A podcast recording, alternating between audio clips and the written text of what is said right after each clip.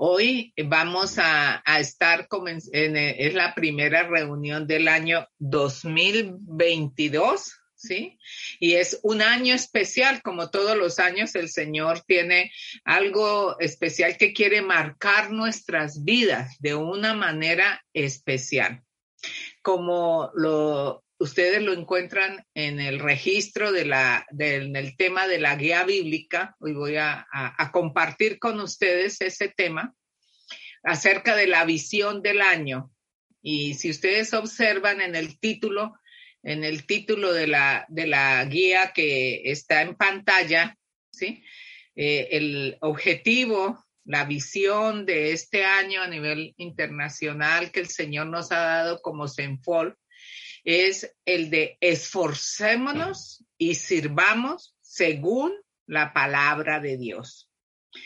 El Señor nos está llamando, nos está exhortando a dar un paso adelante. Eso es lo que significa esforzarse. Es continuar en el camino del Señor, un paso hacia adelante, ¿sí? Un paso más el correr la milla extra. Estos tiempos han sido tiempos de prueba, Una pandemia realmente es un tiempo de prueba. ¿Qué es lo que se está poniendo a prueba? Lo que se está poniendo a prueba realmente a todo el mundo, pero pienso que de una manera especial a nosotros como hijos de Dios, como discípulos del Señor, se está poniendo a prueba nuestra fe, se está poniendo a, prueba nuestra confianza, se está poniendo a prueba en quién hemos creído. En, fin, se está poniendo a prueba nuestra obediencia a Él, pase lo que pase.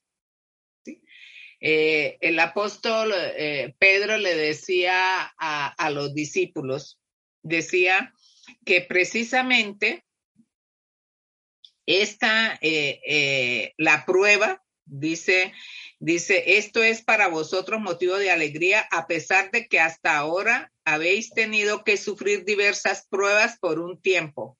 El oro, aunque perecederos, se acrisola al fuego, así también vuestra fe, que vale mucho más que el oro, al ser acrisolada por las pruebas, demostrará que es digna de aprobación, gloria y honor cuando Jesucristo se revele. Algo que eh, estamos identificados muchos eh, líderes cristianos es que este tiempo ha sido un tiempo de prueba para la iglesia, para afirmarnos, ¿sí? Para que nuestra fe sea acrisolada. Dice que, la, que así como el oro se prueba, así como las piedras preciosas se prueban para que brillen más y para que sean de mejor calidad, igual manera el objetivo de la prueba en la vida del creyente no es para destruirlo, es para formarlo y acrecentarlo y agigantarlo y esté preparado para lo que haya de venir. Y algo que nosotros estamos seguros y lo celebramos en la Santa Cena es que el Señor viene pronto. Pero si ustedes saben que antes que venga el Señor, como lo estuvimos estudiando el año pasado, tanto en el curso que dimos en inminente, como en el curso que vimos eh, acerca del Apocalipsis, sabemos que antes que Él venga sucede algo, un evento muy importante, ¿sí? Que es la marcha de la iglesia a encontrarse con Jesús, la marcha de aquí de esta tierra a encontrarse Jesús en el aire. Entonces, este tiempo, yo creo que sí, estamos próximos a ese evento. Por eso los creyentes estamos siendo probados en que en nuestra fe, en nuestra confianza, en nuestra dependencia de Él, no de las circunstancias, en que realmente Él, Él sea el sentido de nuestras vidas, que realmente el obedecerle a Él sea lo primero en, hacer de nuestras casas ese lugar de oración, de adoración, donde las relaciones entre las parejas y entre padres e hijos sean afirmadas, sean establecidas y donde realmente reflejemos el carácter de Jesús en ese lugar íntimo como es nuestras casas. Por eso continúa también como un propósito dentro de nuestro tiempo de oración el hacer que nuestras casas sean ese altar de adoración, ese altar de adoración donde lo que se sacrifique sea nuestro ego, sean nuestros propios intereses, nuestros propios derechos y donde realmente amar a Dios Amarnos a nosotros mismos y amar a los nuestros, a nuestro prójimo más cercano, sea lo primero para levantar un testimonio para Dios. Eso es lo que quiere el Señor, levantar un, este, un, testimonio para el Señor. Por eso el Señor nos está instando en este 2022 a esforzarnos, a ir un paso más adelante, a, a correr la milla extra si usted, y yo no podemos decir es que estamos cansados, otro año de pandemia. Bueno, el Señor en su soberanía tendrá el tiempo de la prueba, lo determina. Cuándo entramos y cuándo salimos, lo determina el Señor. ¿Cierto? Pero lo más importante no es quedarnos en la prueba, lo más importante es saber lo que Él está formando en nosotros, que es el carácter de Jesús el carácter de Jesús. ¿Por qué? Porque Él quiere que a través de ese carácter de Jesús eh, eh, podamos proyectarlo luego en el lugar donde, eh, afuera de nuestras casas también. Entonces, esa formación, ese esfuerzo, esa milla extra, ese formar el carácter de Jesús, ¿para qué? ¿Cierto? Para que reflejemos su imagen, pero también para que lo demos a conocer, para que siendo discípulos de Jesús podemos también ser multiplicadores, pero multiplicadores de qué? De la imagen de Él. Esa es realmente la visión de este año. Podríamos decir si quisiéramos tomar una palabra de recordación, ¿sí? Podríamos decir que este año es el año de la obediencia. Si ustedes le preguntan, ¿sí? ¿Cuál es la visión de la iglesia? En este año 2022 es el año de la obediencia. El Señor le dijo a Josué, acabamos en el devocional que estamos siguiendo, acabamos de leer el libro de Josué. Josué, en Josué capítulo 1, el versículo 9, el Señor le dice, por tres veces le dice, sé fuerte y valiente, porque tú serás quien guía a este pueblo para que tome posesión de toda la tierra que juré a sus antepasados que les daría. Sé fuerte y valiente, segunda vez. Ten cuidado de obedecer todas las instrucciones que Moisés te dio. No te desvíes de ella ni a derecha ni a izquierda. Entonces te irá bien en todo lo que hagas.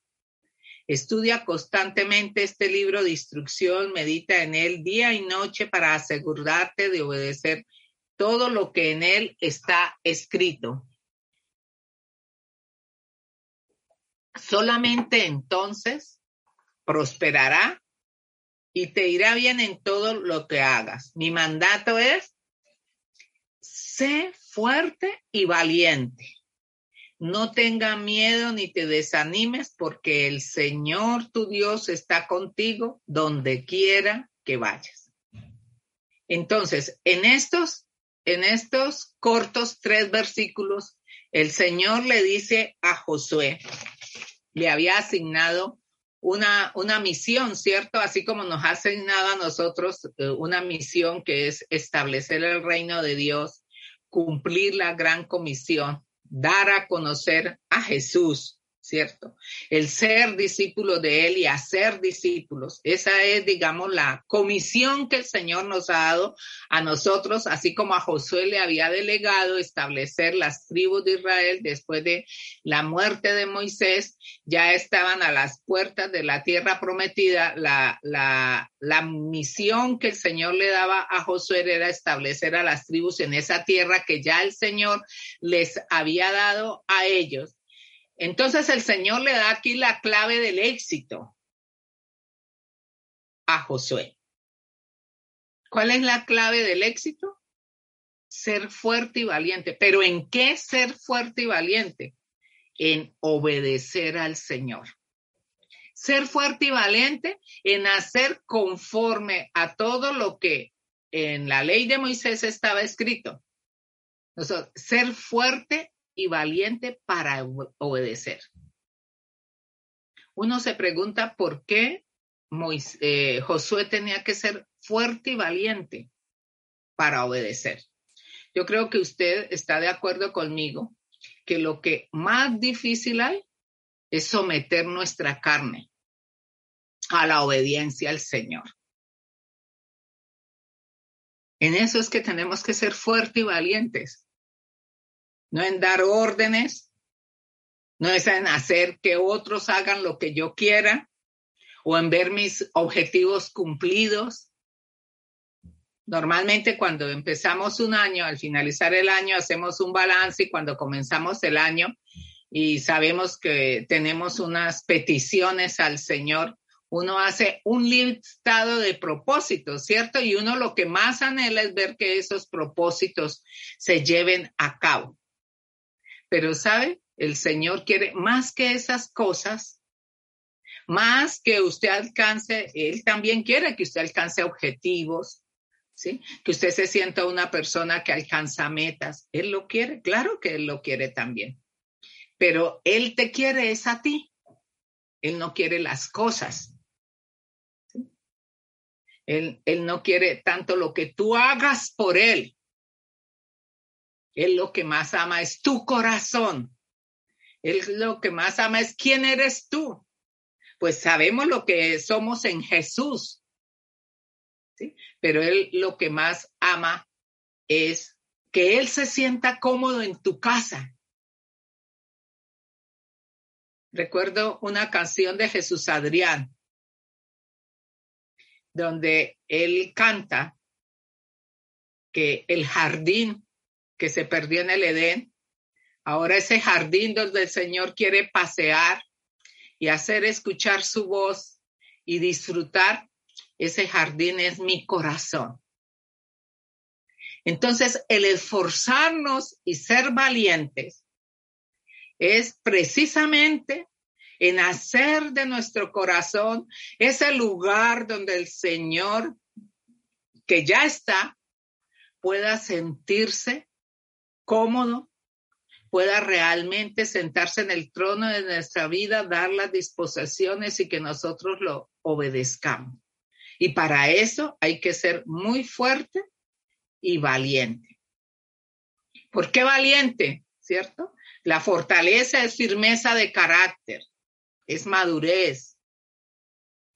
Y valentía es la característica, la virtud que tiene una persona de que a pesar de las dificultades, ¿sí?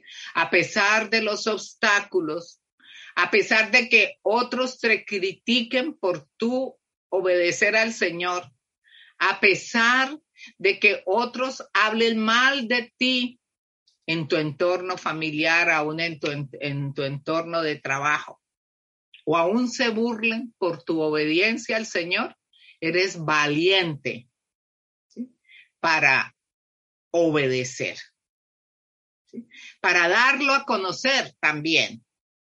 Eres valiente para no tener temor de identificarte en el medio donde tú estás, identificarte en, eh, en el espacio donde tú trabajas, donde estudias, entre tus vecinos, identificarte y poder dar a conocer al Señor y poder reconocer también que todo éxito, que toda victoria, que cuando nos salen bien las cosas, poder decir, gracias a Dios, el Señor lo ha hecho. Que aunque te digan, no, es que tú eres muy trabajador, eres muy inteligente, haces bien las cosas, puedas reconocer que la fuente de tu alegría y de tu gozo es el Señor. El, el poder obedecer aún esa orden de estar alegres, estar contentos, pase lo que pase el tener gozo en este, en este fin de año, el Espíritu Santo me ha estado hablando mucho acerca del gozo y de alegrarnos en el Señor, que una de las características del Hijo de Dios es estar alegres. ¿sí? Gozaos en el Señor, dice, el, dice la palabra, ¿sí? Y tengan paz, como dice en Romanos eh, capítulo 15, si no me equivoco, el versículo 33. Gozarnos y alegrarnos, ¿por qué? Por la esperanza que está en nosotros. Y si ustedes descubrieron, y los invito a que vuelvan a leer Hebreos capítulo 6, que fue el capítulo que el Señor nos dio para comenzar el año en nuestro devocional. Hebreos capítulo 6, yo decía, uy Señor, qué magistral es esa palabra tuya, que nos indica realmente en qué tenemos que ser fuertes y valientes. ¿Y por qué hacerlo? Dice porque, porque tenemos una esperanza segura y esa esperanza traspasó los cielos, donde está Jesús como sumo sacerdote. Dice, tenemos un ancla segura. Termina el capítulo de Hebreos 6 diciendo este, tenemos un ancla segura. Y esa ancla segura que traspasó los cielos, dice en el, el 19, dice, el versículo 19 de Hebreos 6, tenemos como firme y segura ancla del alma una esperanza que penetra hasta detrás de la cortina del santuario, hasta donde Jesús el precursor entró por nosotros, llegando a ser sumo sacerdote para siempre según el orden de Melquisedec. Este es un tiempo convulso, ¿no? Eso no lo tenemos no tenemos mucho que ir a, los periódicos, a los noticieros, porque los estamos viviendo. No solamente hay una pandemia, sino las consecuencias que esta trae en todo lo que es la parte económica. Entonces, los pronósticos humanos no son buenos, ¿cierto? Que las cosas se vayan a mejorar es el deseo de nuestro corazón. Pero en este tiempo, que es un tiempo de, tempestad, ayer el Señor nos decía a todos, porque espero que todos hayan hecho el devocional en Hebreos 6, si no, los invito a que lo hagan, que tu alma tiene un ancla segura. ¿Y qué es un ancla? Un ancla es un instrumento que hace que, que los, eh, que los, las embarcaciones cuando estén sometidas a pruebas y tempestades y que no saben dónde ir, como un caso que le pasó al, al apóstol Pablo y, la, y nos narra al final del, de Hechos. Dice que cuando se soltó la tempestad, porque en el Mediterráneo hay momentos de tempestad, y él iba en el barco, dice que soltaron las anclas para afirmarse para estarse quieto y afirmarse mientras pasa la tormenta. Y qué hermoso es entender que nosotros tenemos, que nuestra alma, es bien importante, dice, tenemos como firme y segura ancla del alma, nuestra alma, que es donde está el asiento de nuestra mente, de nuestras emociones y de nuestra voluntad. Tenemos un ancla segura y esa ancla segura es la esperanza que tenemos en Jesús. Allá Él está adentro, en el lugar santísimo. Y hoy nos dice la palabra de Dios en el capítulo 7 de Hebreos que podemos estar seguros porque esa esperanza que Jesús está intercediendo por nosotros constantemente ante la presencia del Padre y esa sangre que fue derramada está presentándola a Él de continuo. Entonces podemos acercarnos a Él confiadamente, porque la sangre y la intercesión de Jesús continúa a favor de nosotros. Dice el versículo 24 de Hebreos 7, dice, pero como Jesús permanece para siempre, su sacerdocio es imperecedero.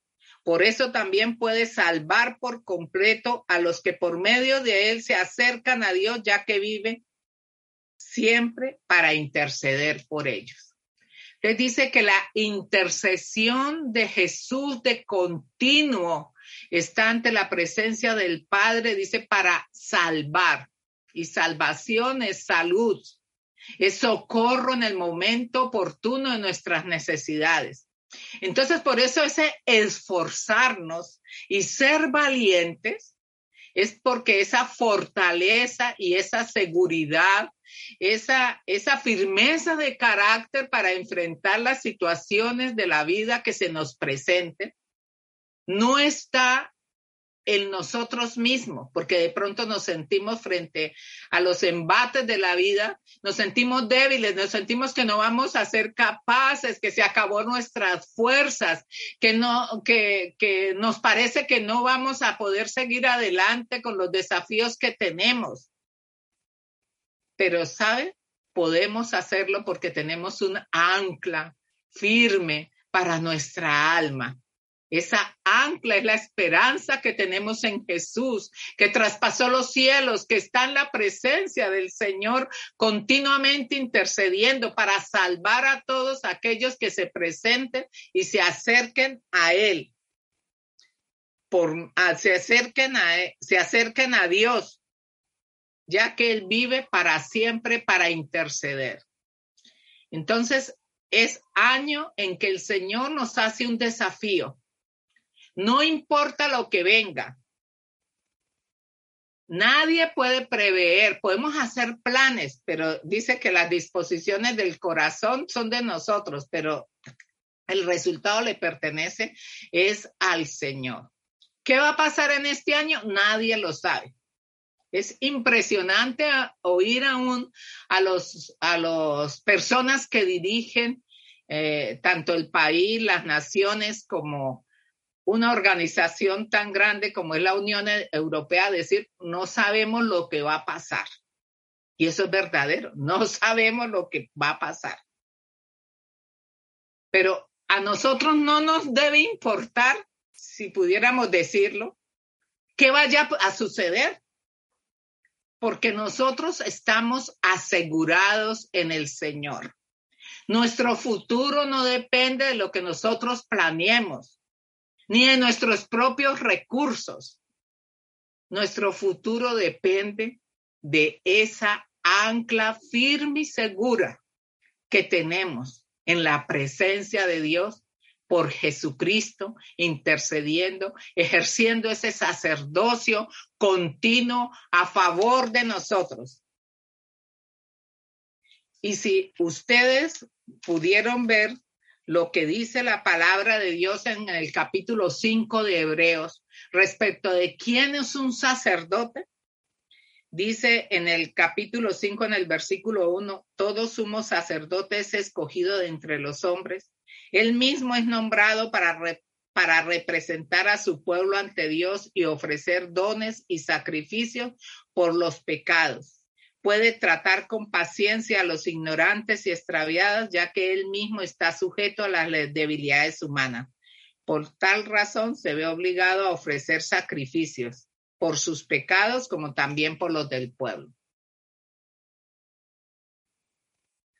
Aquí está hablando de los sacerdotes en el tiempo de Aarón, del, sacerdocio levítico, pero nos está mostrando la función sacerdotal que es la de representar a su pueblo ante Dios y ofrecer dones y sacrificios por los pecados.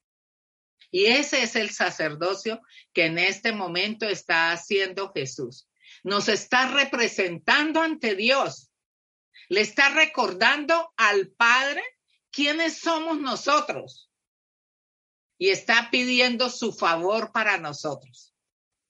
De ahí porque este año de esforzarnos y ser valientes para obedecer, para que no haya ningún impedimento,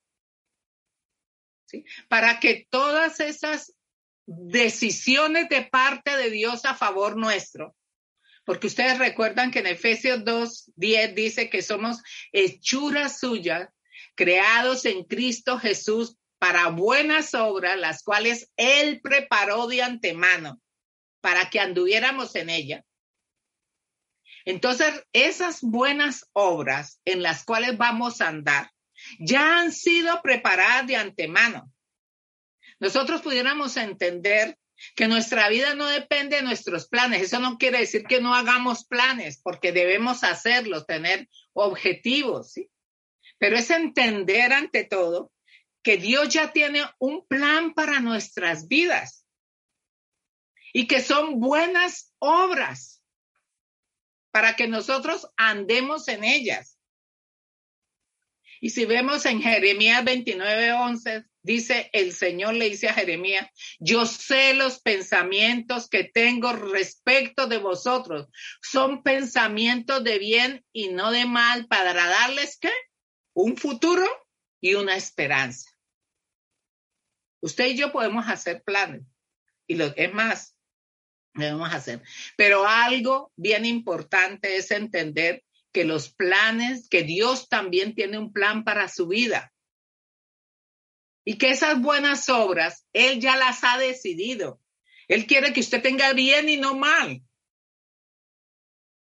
Pero sabe que los únicos, porque nos dejó aún esa potestad del Señor, que podemos impedir que el plan de Dios se, se, lleve a cabo en nuestra vida somos nosotros mismos y el único impedimento es la desobediencia. Por eso el Señor le hace tanto énfasis a Josué. ¿Cuál es el énfasis que le, le hace? En ser fuerte y valiente, en obedecer. Porque él sabía que ese fluir desde el trono de Dios hasta hacerse evidente el bien que Dios tiene preparado para nosotros, ese canal de bendición pasaba por nosotros. Entonces la obediencia va a marcar la diferencia entre que se cumpla el plan de Dios o no se cumpla. Y yo les invito a que estén mirando, porque realmente el Antiguo Testamento como dice en 1 Corinto 10, fue escrito para que nos sirviera de ejemplo. Vemos cómo muchas de las eh, de los fallos o de, de las derrotas del pueblo de Israel fueron precisamente por desobediencia. Y como cuando ellos reconocieron por cómo en oportunidades, por ejemplo, como en la toma de Jai, que, el Señor no les dio la victoria. Josué fue a la presencia del Señor y le dijo, ¿por qué no, no nos dio la victoria? Dijo, por desobedientes. Y corregían la desobediencia y en la siguiente empresa tenían la victoria. Entonces, quiero decirles, y eso es importante que nosotros caigamos en cuenta, que la obediencia marca la diferencia. Nunca permita, porque esa es una mentira de parte de Satanás. Y se la dijo a Eva, con que Dios les dijo que no tomaran del árbol, es que él sabía que si lo toman, entonces van a ser como él. Y ese mismo pensamiento muchas veces se atraviesa en nuestras mentes. Pensar que Dios no quiere lo mejor para nosotros. Pensar que Él no quiere que nosotros disfrutemos y nos vaya bien. Es la mentira más grande que Satanás nos puede decir. Y cuando usted en su mente tenga esa mentira, levante el escudo de la fe y pronuncie la palabra de Dios. ¿Qué dice el Señor? El Señor dice que Él tiene un futuro y una esperanza para usted que usted y yo hemos sido preparados para qué? Para buenas obras, las cuales Él quiere que anduviéramos en ella. Entonces, tenemos que tener listas esas, e, esa palabra del Señor para levantarla. ¿sí? Recuerdan la armadura del cristiano. Dice que el, el escudo de la fe apaga los dardos de fuego del maligno. Esos dardos de fuego van a venir y, ustedes saben que la batalla se, se, realiza en su mente. Y, y una de las cosas que más ataca es el pensar que Dios no quiere el bien. La palabra de Dios está llena de la manifestación de la voluntad de Dios. Tanto quiere el bien para su vida y para mi vida que estuvo dispuesto a dar su vida por eso. En Romanos capítulo 8, versículo 31 dice, el que no escatimó a su propio hijo, ¿cómo no le dará con él todas las cosas? Si él pagó ya lo máximo por usted y por mí, que fue su propia sangre, su propia vida, ¿cómo no le va a dar ese trabajo? ¿Cómo no le va a dar la salud? ¿Cómo no le va a dar todo aquello que usted necesita para vivir y para seguir caminando en el camino de la obediencia? Lo importante es preguntar si esas cosas que estamos pidiendo satisfacen tan, tan solo nuestros gustos o deseos o si esas cosas que usted está pidiendo contribuyen para la formación de su carácter, para, la, para que le obedezcamos, para que Dios sea glorificado, para levantar su nombre. Hay muchas cosas que el Señor no nos concede. Como un padre no le da todo, un padre, un buen padre no le da todo lo que pide un hijo. Un buen padre sabe qué puede manejar su hijo de acuerdo con la edad y de acuerdo con la responsabilidad, porque uno conoce a cada hijo y sabe qué puede manejar ese hijo, sobre todo cuando son pequeños y están todavía bajo nuestra dirección. Por ejemplo, un padre de familia un buen padre de familia sabe que un hijo no puede, eh, de acuerdo con la edad, no puede pasar más de cierto tiempo frente a la televisión o frente a una pantalla de móvil o frente a una pantalla de ordenador o de tablet. Un padre de familia eh, se sacrifica a sí mismo para poner un control y soportar una rabieta y soportar malas formas porque está buscando el bien de ese hijo. ¿sí? Sabe que si es muy pequeño y se expone a una pantalla mucho tiempo puede dañar su nervio óptico, puede eh, tener daños en su voluntad. Entonces, con esas cosas donde dice no, está formando realmente la voluntad de su hijo. Lo mismo es Dios. Por eso a mí el nombre, todos los nombres de Jesús me gustan, pero uno de los que más me gusta es Padre Eterno. Padre Eterno, porque Él es un papá y Él sabe qué nos da y qué no nos da. Pero cuando se nos venga al pensamiento, el pensar que se atraviesa ese pensamiento de que Dios no quiere lo bueno para nosotros, es un pensamiento que viene del mismo enemigo o de su carne o de su naturaleza humana tienes que levantar el escudo de la fe y decir, Dios es mi Padre y tiene buenas cosas, las cuales Él ha preparado de antemano para mí. Él tiene esas buenas cosas.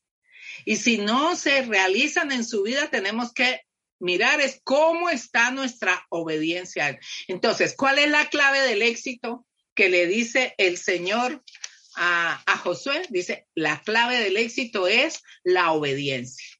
Y por eso es importante entender que este año va a ser un año de victorias. Un año donde usted podrá recoger botín de sus enemigos.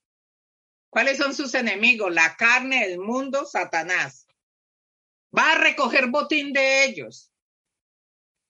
¿Por qué? Porque usted ha tomado una decisión. Ser fuerte y valiente para obedecer y para servir. Y con seguridad, al final de año de este año vamos a tener un listado más grande aún del que hemos tenido este año en victorias que el Señor ha hecho a nuestro favor. Y todo eso, ¿qué es lo que quiere el Señor realmente? El Señor quiere mostrarle al mundo a sus hijos, así como un padre se enorgullece hablando bien de sus hijos. y mostrándolo y haciendo que cada día eh, esté el mejor. Eso es Dios. Dios quiere a través suyo mostrarle al mundo quién es un hijo de Dios. Quiere mostrarle realmente el éxito, quiere mostrar personas victoriosas para que de esa manera entonces podamos dar un testimonio para él. Miremos lo que dice Primera de Pedro capítulo 2 versículo 12. Dice, procuren llevar una vida ejemplar entre sus vecinos no creyentes. Así, por más que ellos los acusen de actuar mal, verán que ustedes tienen una conducta honorable y le darán honra a Dios cuando Él juzgue al mundo. Entonces, el desafío que nos hace el Señor es procurar llevar una conducta ejemplar entre sus vecinos no creyentes. Lo mismo, lo que les he dicho. ¿Para qué? Para que nosotros mostremos al mundo lo que significa una vida bajo el control y la dirección del Espíritu Santo.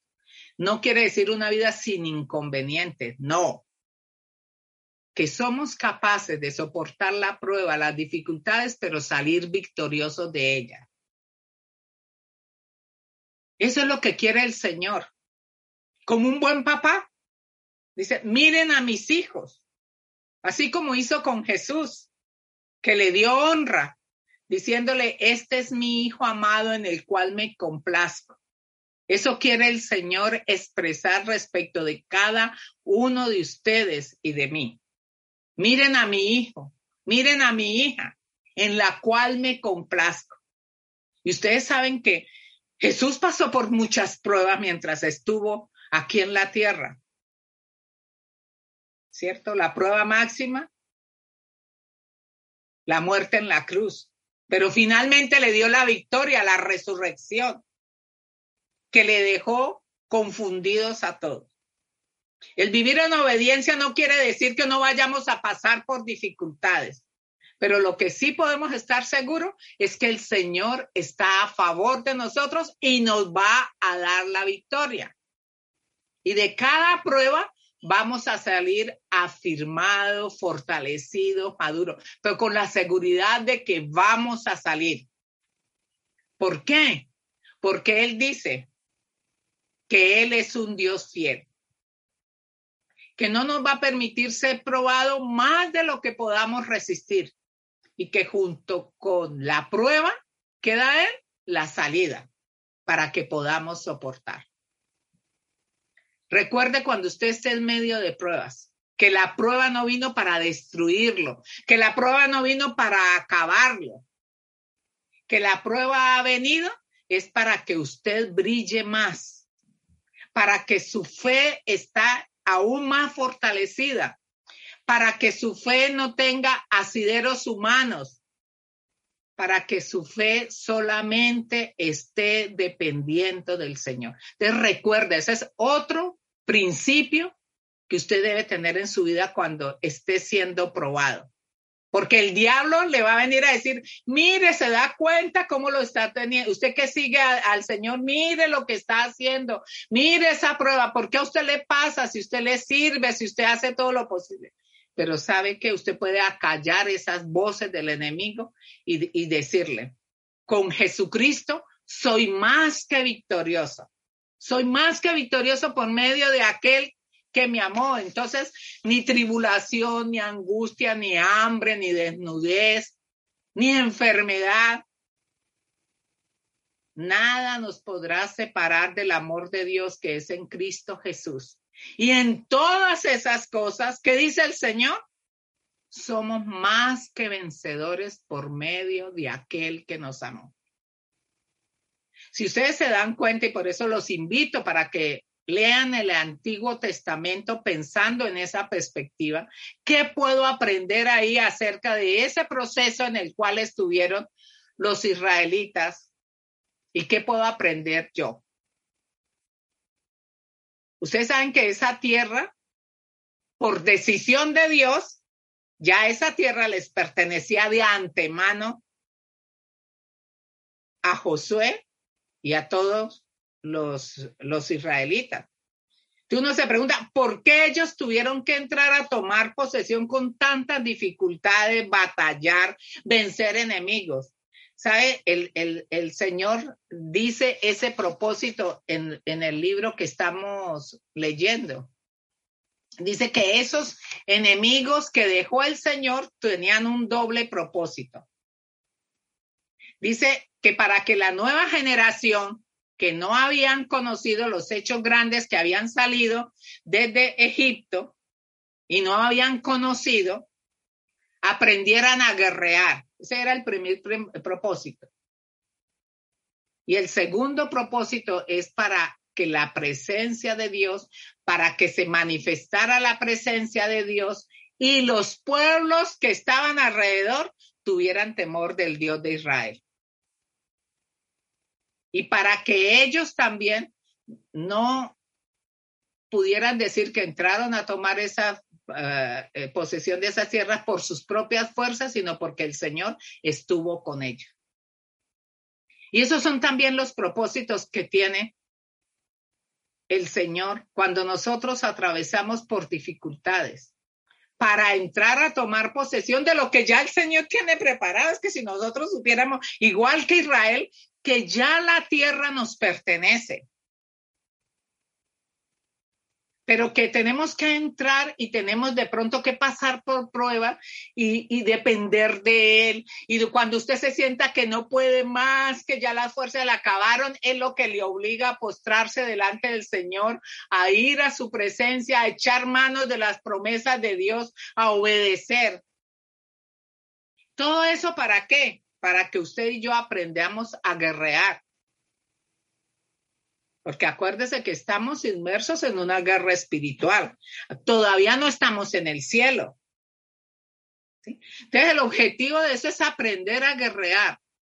Dos, levantar un testimonio para el Señor, para que la gente que esté alrededor suyo y mío, que nos haya oído, nos haya visto pasar esas dificultades, después diga, ah, mira, como Estela como Samuel y Andrea que nos dejaron ver su testimonio.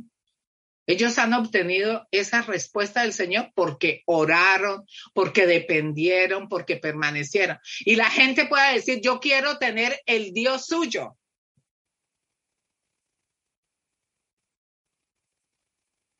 Ese es el propósito.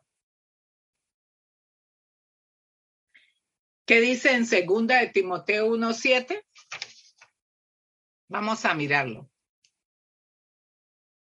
Pues Dios no nos ha dado un espíritu de temor y timidez, sino de poder, de amor y autodisciplina. En otras versiones dice de dominio propio.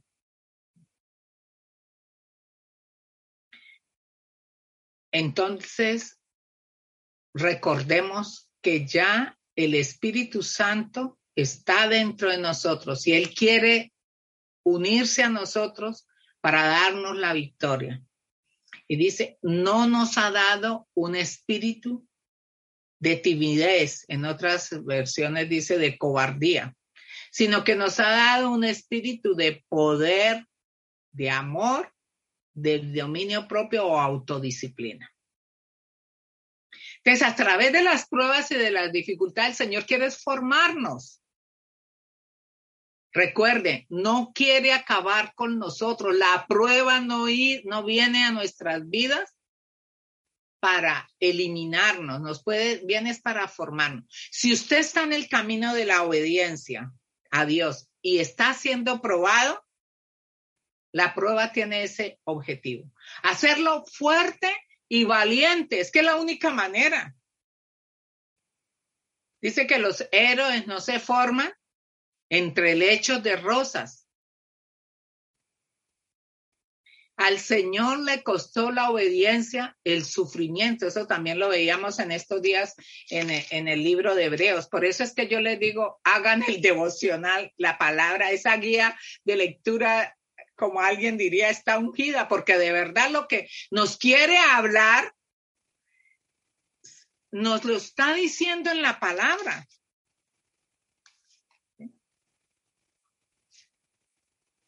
Y en Hebreos dice eso precisamente.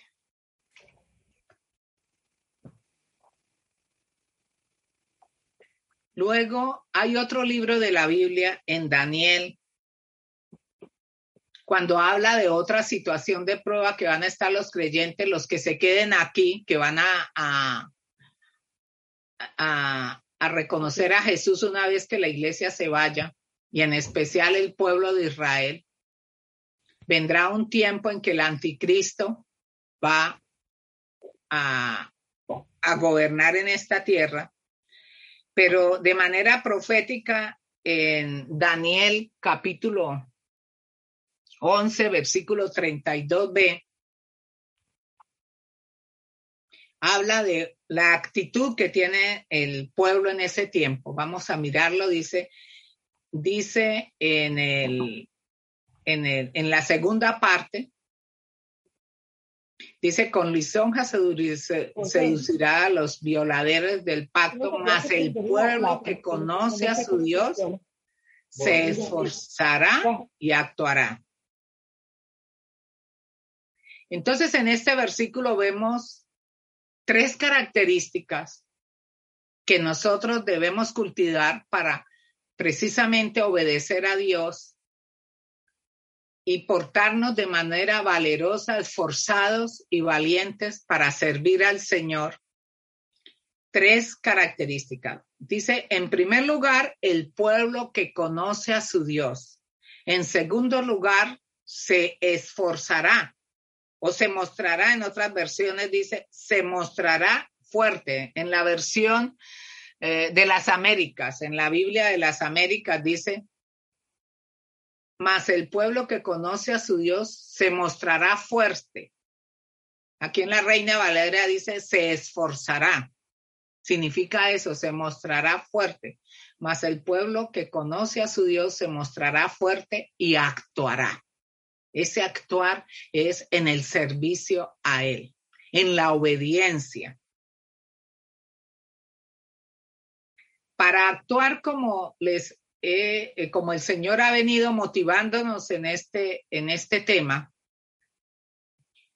si yo no conozco a Dios, fácilmente voy a ser engañada por el enemigo con sus mentiras.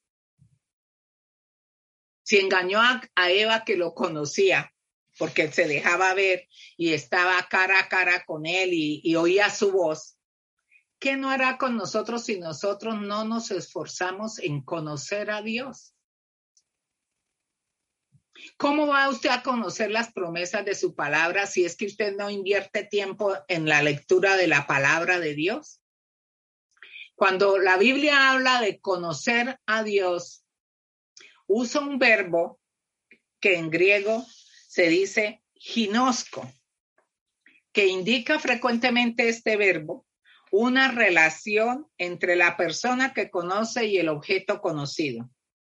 A este respecto, lo que es conocido es de valor e importancia para aquel que conoce. Este verbo se usa para expresar pensamiento de relación o unión entre un hombre y una mujer. De acuerdo con esto, conocer a Dios, importante, es desarrollar, desarrollar un vínculo personal. Eso es conocer a Dios ante todo es comunión con Él. ¿Por qué con tanta facilidad creemos las mentiras que nos dice el enemigo, que nos dice nuestra carne, que dice el mundo? Porque no conocemos a Dios. Cuando usted cree y yo, porque también soy presa de esas mismas mentiras y en oportunidades sucumbo también a las mentiras que me dice el enemigo mi carne. Y eso que cuando caigo en la cuenta, ¿sí? Y el Espíritu Santo usa su palabra y le pido perdón al Señor por haber creído esas mentiras, porque es que estoy ofendiendo su persona. Estoy dudando de quién es Dios. Y no hay nadie más, y no hay nada más ofensivo que alguien dude de uno, ¿cierto? Para, usted se siente muy ofendido cuando su esposo, su esposa o su hija duda de quién es usted. Dice, bueno, que dude de otra persona, pero si usted que convive conmigo no sabe quién soy yo, o una amiga o un amigo íntimo. Imagínese que nosotros somos tan atrevidos y dudamos de quién es Dios. ¿Y sabe por qué dudamos? Porque no lo conocemos. No establecemos una relación íntima con Él como le dijo eh, Job al Señor después de, de, pasar esa prueba, le dijo, de oídas te había oído, pero ahora mis ojos te ven. Miren, ni siquiera en Job la, el objetivo de la prueba fue destruirlo, no, fue que Job conociera a Dios. En Juan 17:3, el Señor dice en su palabra, esta es la vida eterna. ¿Qué es la vida eterna? Juan 17, 3. Que te conozcan a ti, el único Dios verdadero, y a Jesucristo a quien has enviado. Usted y yo podemos disfrutar la vida eterna desde ahora no necesitamos esperar a morirnos para disfrutar la vida eterna. Jesús definió lo que es la vida eterna. En esa podemos entrar en esa dimensión de eternidad conociendo a Dios y a Jesucristo a quien Él ha enviado. Dios es un Dios que se deja conocer. Es más, Él quiere que lo conozcamos. Él quiere tener una relación íntima con usted y conmigo. El Dios de Dios es el Señor de señores, el que ha hecho toda la tierra, el que sigue sosteniendo a este mundo con la palabra de su poder, el que sostiene las leyes físicas del universo, el que no permite que el sol descienda más porque nos podemos eh, quemar, el que hace que funcionen las leyes de la naturaleza. Ese Dios tan grande quiere tener una relación íntima contigo y conmigo. ¿Qué dice en Primera de Juan capítulo 1 versículo del 1 al 3? Allí magistralmente el apóstol Juan dice, lo que era desde el principio, lo que hemos conocido, lo que hemos visto con nuestros ojos, lo que hemos contemplado y palpado en nuestras manos, tocante al verbo de la vida, porque la vida fue manifiesta y hemos visto y testificado y os anunciamos la vida eterna, la cual estaba con el Padre y se nos manifestó.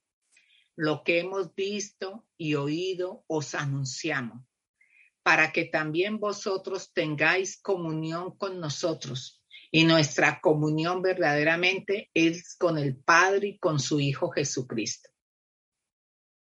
Aquí el apóstol Juan le dice a sus discípulos, lo que hemos visto, lo que, lo que hemos oído primero, lo que hemos visto con nuestros ojos, lo que hemos contemplado y palparon nuestras manos tocante al verbo de la vida y luego en el versículo 3, lo que hemos visto y oído, eso os anunciamos. El Señor quiere que sigamos el ejemplo de Juan. Que lo que nosotros anunciemos a nuestros vecinos, a nuestros compañeros, es lo que hemos visto y oído tocante al verbo de la vida. No que le recitemos un folleto, no que le recitemos unos versículos que ni siquiera nosotros a veces los creemos o los vivimos. El Señor quiere que seamos testigos de lo que hemos visto, de lo que hemos oído, de lo que hemos palpado, de lo que hemos experimentado, de que podamos llevarle, sirvar, servir a la gente que está a nuestro alrededor diciendo, mire, Dios puede hacer eso porque lo ha hecho conmigo. El Señor quiere que entonces nosotros seamos testigos de Él en base a ese conocimiento. Y Dios es un Dios que se deja conocer. Y es el primer llamado que Él hace en Isaías 43, 10. Si lo leemos, por favor, si lo proyectamos, por favor. En Isaías 43, 10 dice, vosotros sois mis testigos, dice el Señor. Mi siervo que yo escogí para que me conozcáis. Imagínate, el primer llamado que nos hace el Señor es a conocerlo y luego a creer en Él. Yo no puedo creer en Él si no lo conozco. Dice también para que lo entendamos que yo mismo soy. Es un paso mayor de conocimiento cuando uno puede entender a Dios. Y antes de mí no fue formado Dios, ni será después de mí. Entonces, el primer llamado que nos hace el Señor cuando nos encuentra y por fe lo recibimos en nuestro corazón es a conocer a Dios. A que, a que usted y yo podamos decirle a alguien quién es Dios, no solamente porque está escrito en un libro o porque nos lo han comunicado, sino porque lo he experimentado. Lo he vivido. Dios nos ha llamado para conocerle. Y en Jeremías 9, 23 y 24, dice que es lo único de lo cual Él quiere que nos jactemos. O sea, que lo levantemos en alto, que lo digamos, que lo proclamemos. Así dijo Jehová, no se alabe el sabio en su sabiduría, ni en su valentía se alabe el valiente, ni el rico se alabe en sus riquezas mas alabes en esto el que se hubiese de alabar, en entenderme y conocerme, que yo soy Jehová. Imagínense. ¿Qué hago? ¿Qué hace el Señor? Misericordia, juicio y justicia en la tierra, porque estas cosas quiero, dice Jehová. Entonces el Señor quiere que nos alabemos en que en entenderlo y conocerlo, que Él es Jehová, que Él es Dios, que hace misericordia, juicio y justicia en la tierra, porque estas cosas quiero, dice el Señor. Entonces, el Señor quiere que lo conozcamos. En el domingo próximo vamos a estar meditando, vamos a estar ampliando en qué consiste el conocimiento de Dios y cómo es que lo podemos conocer. Pero importante que ustedes se queden con eso, que el Señor quiere que usted lo conozca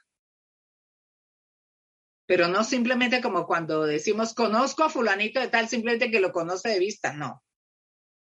Que usted y yo tengamos una relación personal. Recordemos que conocer en la Biblia es tener una relación íntima, es tener comunión.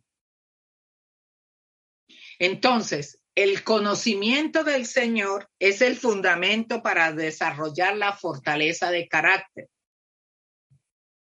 Porque si vamos a reflejar la imagen de Él, si vamos a enfrentar las diversas vicisitudes que se nos puedan atravesar por el camino, esa fortaleza del, del carácter tiene como cimiento el conocimiento de Dios. Ya el apóstol Pablo dice, fortaleceos en el Señor y en el poder de su fuerza. O sea, ahí es donde echamos raíces, en el conocimiento del Señor podemos soportar aún a la muerte como la soportaron los primeros discípulos del Señor, los héroes que, los primeros cristianos, ¿por qué pudieron pasar hasta el martirio? Porque estaban echando raíces, tenían la raíz de su sentido de vida, de sentido de importancia, de valía. El sentido aún de su propia felicidad lo tenían en el Señor. Entonces, el conocimiento de Dios es el fundamento para desarrollar fortaleza de carácter para poder obedecer. Yo no puedo obedecer si no conozco al Señor. Si a usted le, le, queda muy difícil obedecer, está hablando de que necesita de pronto invertir más tiempo en conocer a Dios. Obedezco no por temor, no por miedo al castigo. Obedezco porque conozco la persona que lo ordena. Sé quién Él es, que Él es bueno, que quiere lo mejor para mí, que me ama, que ha dado su vida para que yo pueda tener una relación con Él. De esa manera, la obediencia se vuelve algo que lo puedo hacer como una expresión de mi amor y de mi reconocimiento de quién es Él.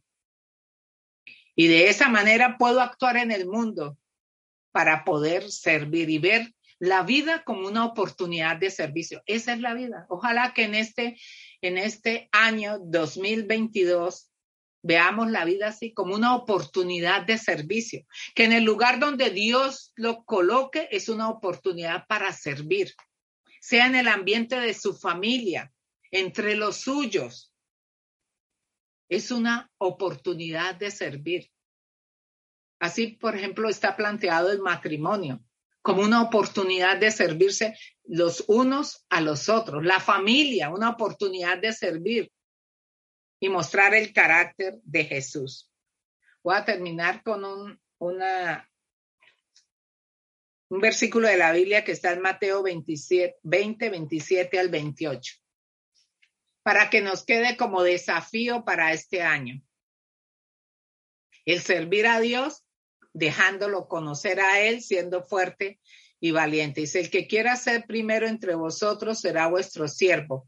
Como el Hijo del Hombre no vino para ser servido, sino para servir y dar su vida por rescate, en rescate por muchos. Oremos.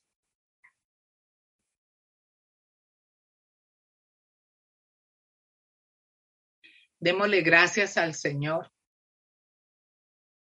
porque Él nos ama y quiere tener una comunión con nosotros.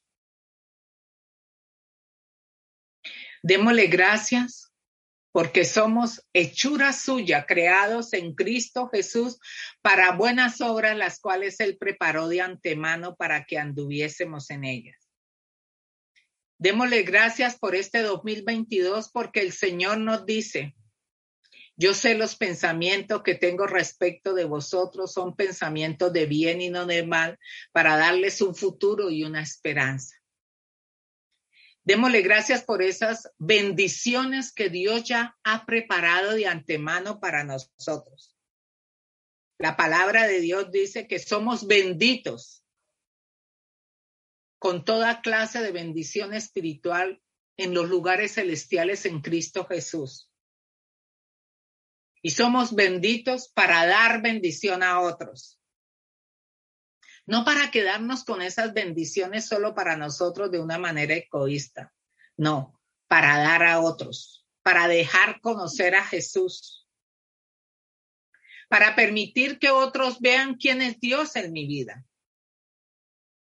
Las personas pueden negar la palabra de Dios, pero no pueden negar es el testimonio suyo a favor del Señor o lo que Dios hace en su vida. Y eso es lo que quiere el Señor, levantar un testimonio en medio de esta generación que está también siendo probada, pero que el Señor quiere que nosotros dejemos ver cómo enfrentamos nosotros la prueba, cómo enfrentamos la dificultad, cómo echamos manos de las promesas de Dios, las proclamamos, las decimos sin temor, con valentía. Caminamos la milla extra, siendo esforzados y valientes en qué? En obedecer al Señor, no en hacer bravuconadas, no en decir nosotros somos muy fuertes, no, mi fortaleza está en el Señor. Estoy pasando por prueba, pero la supero porque el Señor está en mí. Podemos mostrar que estamos en el ejército de los vencedores, porque nuestro comandante y jefe, que es Jesús, ya venció en la cruz, ya derrotó al enemigo y por lo tanto somos más que vencedores. El Señor nos dice eh, también respecto del mundo. En el mundo tendréis aflicción, pero confiad. yo he vencido al mundo. Señor, permítenos que, esta, que este año sea un año de confianza en ti, absoluta, sin lugar a dudas, Señor, de que tú has vencido. Y Señor, y en tu nombre vamos a recoger botín de nuestros enemigos, del mundo, del demonio y de nuestra propia carne. Señor, porque tú vas a traer crecimiento personal, madurez personal. Señor, porque tú vas a permitir, Señor, que con el ancla firme que tiene nuestra alma, que penetró más allá detrás de la cortina, que está en la presencia misma del Padre, con Jesucristo intercediendo a favor de nosotros. Vamos a salir victoriosos en cualquier circunstancia. Gracias, Señor, porque la prueba no vino para destruirnos, sino para afirmarnos, para fortalecernos, para traer madurez. Señor, gracias porque tú eres un papá que provee, Señor, pero no eres alcahueta. Gracias, Señor, por revelarnos a cada uno de nosotros en qué cosas tenemos que cambiar, qué cosas están fuera de la obediencia tuya, qué planes y proyectos tenemos y estamos obligando, como esos hijos consentidos, a, a torcerle el brazo al papá cuando el Señor ya dijo que no, que por ahí no era. Y como hijos mimamos, mimados, nos rebelamos, nos ponemos bravos, nos disgustamos con el papá, no queremos tener comunión, porque no nos ha concedido lo que le hemos pedido, en lugar de preguntarle al Señor, ¿por qué no nos lo ha concedido? Y de pronto ahí está la respuesta. ¿Para qué? Gracias, Señor, porque tú eres un Padre que quiere ser conocido, Señor. Alabo y bendigo tu nombre. Bendigo, Señor, este año en tu nombre y en tu autoridad. Un año, Señor, para recoger botín. Y por eso te alabamos y te bendecimos. Iniciamos con fe este año, puesta nuestra confianza en Jesús, el autor y el consumador de la fe, el cual por el gozo puesto delante de él sufrió la cruz y menospreció el oprobio. Que igual manera tengamos esa misma actitud, Señor, que tuvo Jesús. Menospreciemos el oprobio, las dificultades, no le demos, no, no las magnifiquemos tanto, Señor, y podamos ver el gozo puesto delante de nosotros. Gracias, Señor, porque tú nos quieres dar en este año alegría y paz por esa esperanza, por la esperanza que tenemos en ti, Señor, y fortalecidos por el Espíritu Santo. Te damos gracias, Señor, porque este es tu año en nuestras vidas, Señor, el año de la obediencia. Te damos gracias. Amén.